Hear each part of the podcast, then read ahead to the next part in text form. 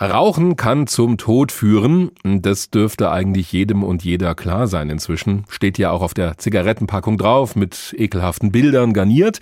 Und trotzdem raucht immer noch jeder vierte Erwachsene in Deutschland mehr oder weniger regelmäßig. Daran hat auch der Welt-Nichtrauchertag kaum etwas geändert. Den haben wir heute wieder mal. Dieses Mal unter dem Motto Qualmst du noch? Ich hör auf auf Ausrufezeichen. Das mit dem Aufhören wäre gerade auch wegen Corona eine gute Idee, denn das Virus befällt vor allem die Lunge. Wer raucht, hat ein erhöhtes Risiko, einen schweren Verlauf bei Covid-19 zu erleiden. Beim Aufhören setzen manche dann auch auf die E-Zigarette oder diese berühmten Verdampfer, auch als Übergangslösung. Die sollen ja gesünder sein als die normale Zigarette. Darüber habe ich mit der Chirurgin Dr. Ulrike Helbig gesprochen von der Deutschen Krebshilfe. Frau Dr. Helbig, in einer Zigarette sind mehr als 70 Stoffe drin, die Krebs erzeugen können. In einer E-Zigarette oder in Flüssigkeiten, die verdampft werden, sind das viel weniger. Ist das nicht ein guter Kompromiss? Wenn man erstmal überlegt, dass E-Zigaretten auch gesundheitsschädigende Substanzen enthalten, also zum Beispiel Schwermetalle wie Chrom, Blei und Nickel und auch das krebserregende Formaldehyd, dann klingt das euphemistisch zu sagen, es ist weniger schädigend. Es ist eben auch schädigend. Und zudem ist es so, dass diese, ich sag mal, Ersatzprodukte eben auch weiterhin Nikotin enthalten. Zumindest die meisten E-Zigaretten äh, tun es und dann auch häufig genauso in der Konzentration wie in einer konventionellen Zigarette.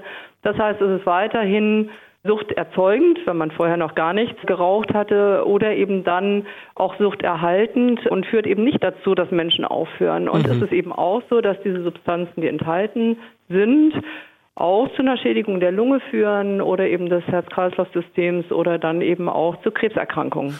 Da sind wir schon bei dem Stichwort. Welche konkreten Schäden verursachen denn solche E-Zigaretten, äh, die Verdampfer oder auch die berühmten Shishas? Die sind ja auch sehr beliebt. In Shishas ist ja eben Tabak selbst enthalten. Das heißt, diese Substanzen gelangen eben auch weiterhin in die Lunge.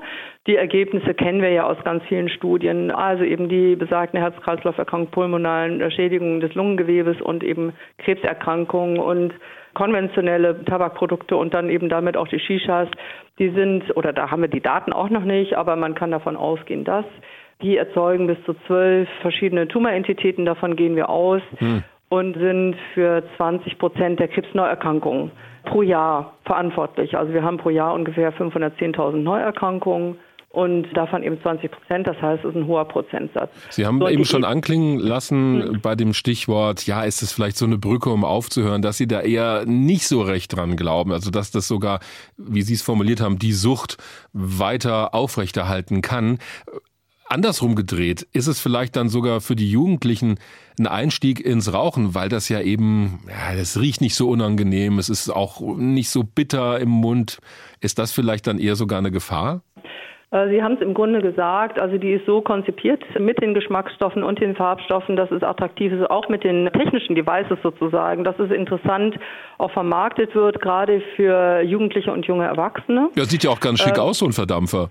Genau, damit wird ganz gezielt gespielt. Also das ist genauso adressiert. Da gibt es auch Untersuchungen aus den Staaten dazu, dass das genau eben der Eingang ist in der Altersgruppe. Das heißt also von dort geht es dann weiter. Sie sprechen den sogenannten Gateway-Effekt an, also von der E-Zigarette zu konventionellen Produkten. Dazu gibt es Daten, dass das passiert eben tatsächlich. Zudem haben Sie gefragt, wie die Daten dazu sind, mit einer E-Zigarette aufzuhören. Tatsächlich ist es so, dass die evidenzbasierten Methoden, sprich verhaltenstherapeutisch ausgerichtete Beratung und Medikamente die besten Möglichkeiten bieten. Ähm, da gibt es sehr viele Studien zu. Also darüber können sozusagen bis zu 20 Prozent und mehr, je nach Studie, tatsächlich mit dem Rauchen komplett aufhören. Mhm.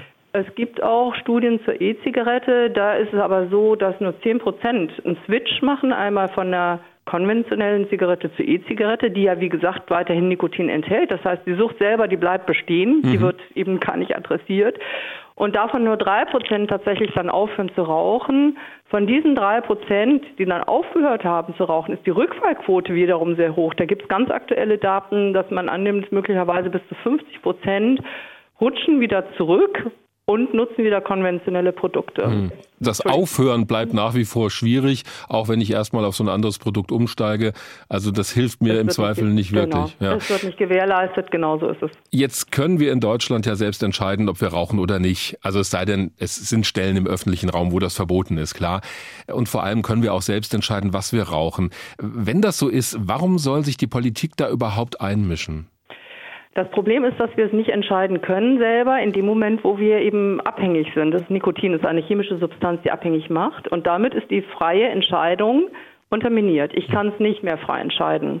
Das heißt also, da ist tatsächlich Regulation gefragt. Da ist auch unsere Gesundheitsversorgung gefragt. Auf der einen Seite tatsächlich den Einstieg ins Rauchen so schwer wie möglich zu machen, zum Beispiel eben durch Tabaksteuererhöhung oder eben Außenwerbeverbote oder überhaupt Werbeverbote. Und umgekehrt ist unsere Gesundheitsversorgung viel stärker gefordert, nämlich tatsächlich den Rauchern, die aufhören wollen, und das sind einige, dann aber eben auch den Zugang zu bieten und eben auch die Finanzierung zu übernehmen, dass dann evidenzbasiert aufgehört werden kann. Und beides funktioniert noch nicht.